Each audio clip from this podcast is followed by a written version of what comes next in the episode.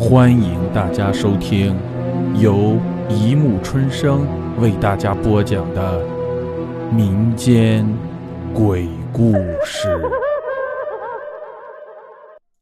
第三十四集。某年夏天，五年前的六月二十八号，天气非常炎热，我永远忘不了这一天。由于学校放假的早，我和国二的小弟志文计划一起到高雄去找表哥明言玩。喂，是表哥吗？我小青啦，我和小表弟想去高雄找你哦。你们两个小鬼，放假啦？要来可以，不过一切要听我的。表哥恐吓地说。我和志文只要有玩的就好，很快就答应了。于是和表哥约好时间，坐火车到达了高雄，并由表哥开车接我和表弟到了他家。表哥呀，最近有没有什么消暑计划嘞？我这样问表哥。哎，你们两个呀，真会选时间。明天我要和同学去玉里溪烤肉，哎，听说玉里溪是以水鬼著名的，好多人不明不白就在溪里溺水了。表哥说：“哇，这样你们还要去哦，胆子真大。”志文惊讶地问：“哎，那是传说了，根本没这回事的，好多人都去烤过肉。”表哥说。志文，你真是人小胆子也小嘞，怎么会有这种事？一定是他们游泳技术太逊了。我说，好了，呃，不要再说了，不然烤肉的快乐气氛都给破坏了。志文说：“嗯，你们两个今晚要早点睡，明天五点就要把你们撅起来了。你们两个人去就好，不用带东西了。”表哥这样消遣我们两个白吃白喝的，好，都听表哥的。我和志文异口同声地说，其实心里很不是滋味真的，一大早就被叫起床了，迷迷糊糊的就来到了相约地点集合。表哥有五个同学要去，三女两男，看来我和表弟志文。哎，好像是会发光的电灯泡，加上我们三个，总共八个人，分成两台车，向玉里溪出发。大概有一个小时的路程，才到了玉里溪。哇，好棒的景色，有石头，有水，有树，哎，还有山，都很安静耶。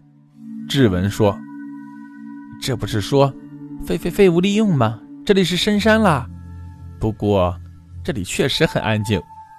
我说：“你们两个在这附近找一些小树枝来，不要走太远。”表哥派给我们一个任务。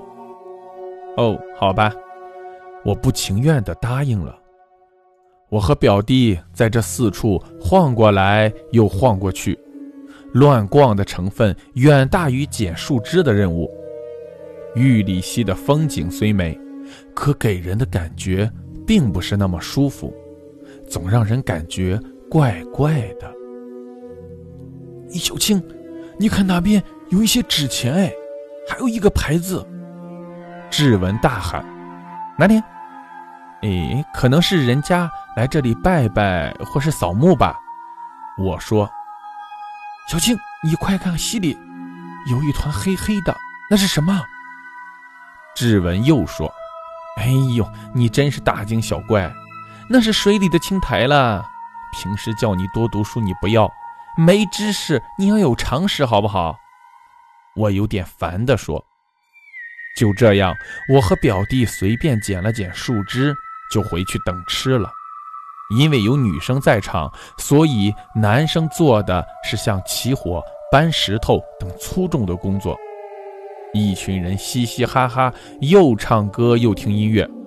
我和小表弟仍是大家消遣的焦点。不过由于我们年纪小，所以什么事也没做，就吃得饱饱的了。嘿，这次高雄真的是来对了。一直到下午两点，太阳公公一点也没有人道精神，以最大的火力烤着我们。小青之文，天气这么热，我们下水游泳如何？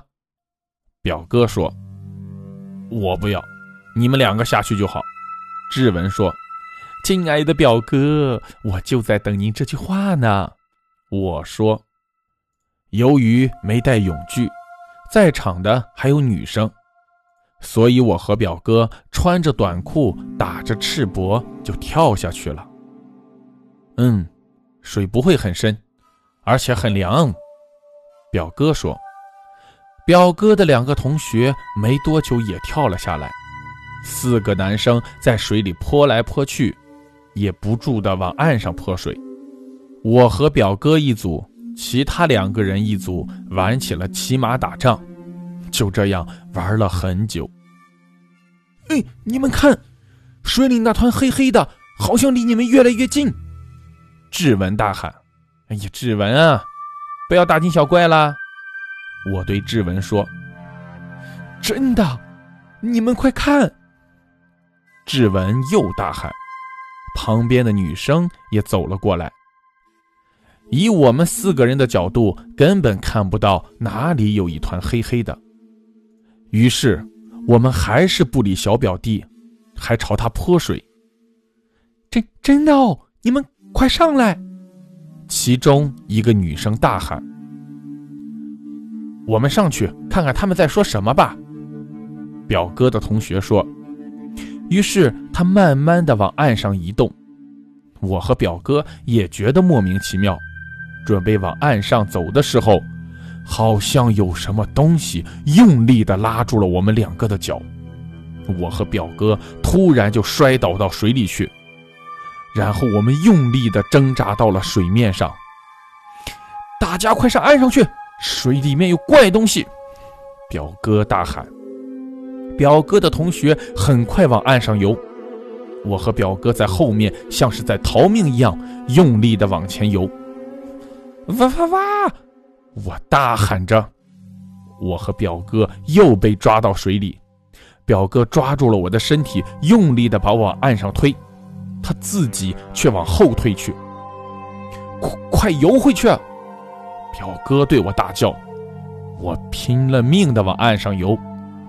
等我上岸的时候，表哥在离岸上约三公尺的地方挣扎，只能偶尔看见头和手，并不时的听到表哥喊叫声。岸上的人往表哥丢了一条绳子，希望表哥能够到。可是，我们渐渐的看不到表哥了。那地方一直有气泡和土混合着冒出来。这一切发生的太快了。这时，其中一位同学开着车下山求救，我们在岸上喊着表哥，并一直来回抛绳子，却没人敢下水救他。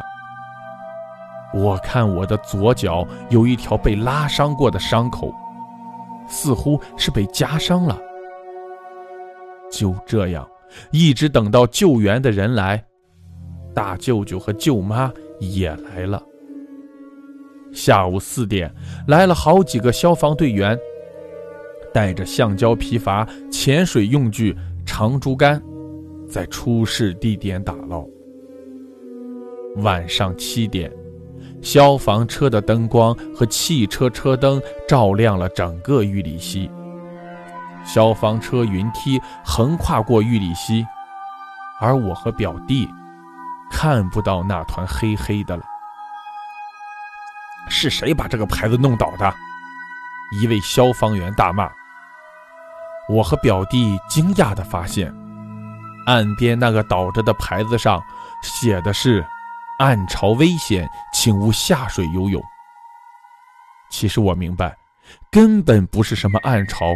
我们一定遇到什么怪物了，或是我们吵到它了。这已经不是第一次了。这水里的东西，我们也拿它没办法。消防员说：“晚上八点了，我们大家先被送回去了。这个地方实在不能待太久。”悲伤夹杂着阴冷，打捞的行动一直持续到晚上十一点。消防员打算明天到下游去寻找。隔天早上，我和志文就提前结束计划回家了。老爸听到消息，我首先被痛骂了一顿。几天以后，听妈妈说，表哥的尸体在下游出海口的水闸门被发现，这足足漂流了好几十公里。好了，故事播讲完了，欢迎大家评论、转发、关注。谢谢收听。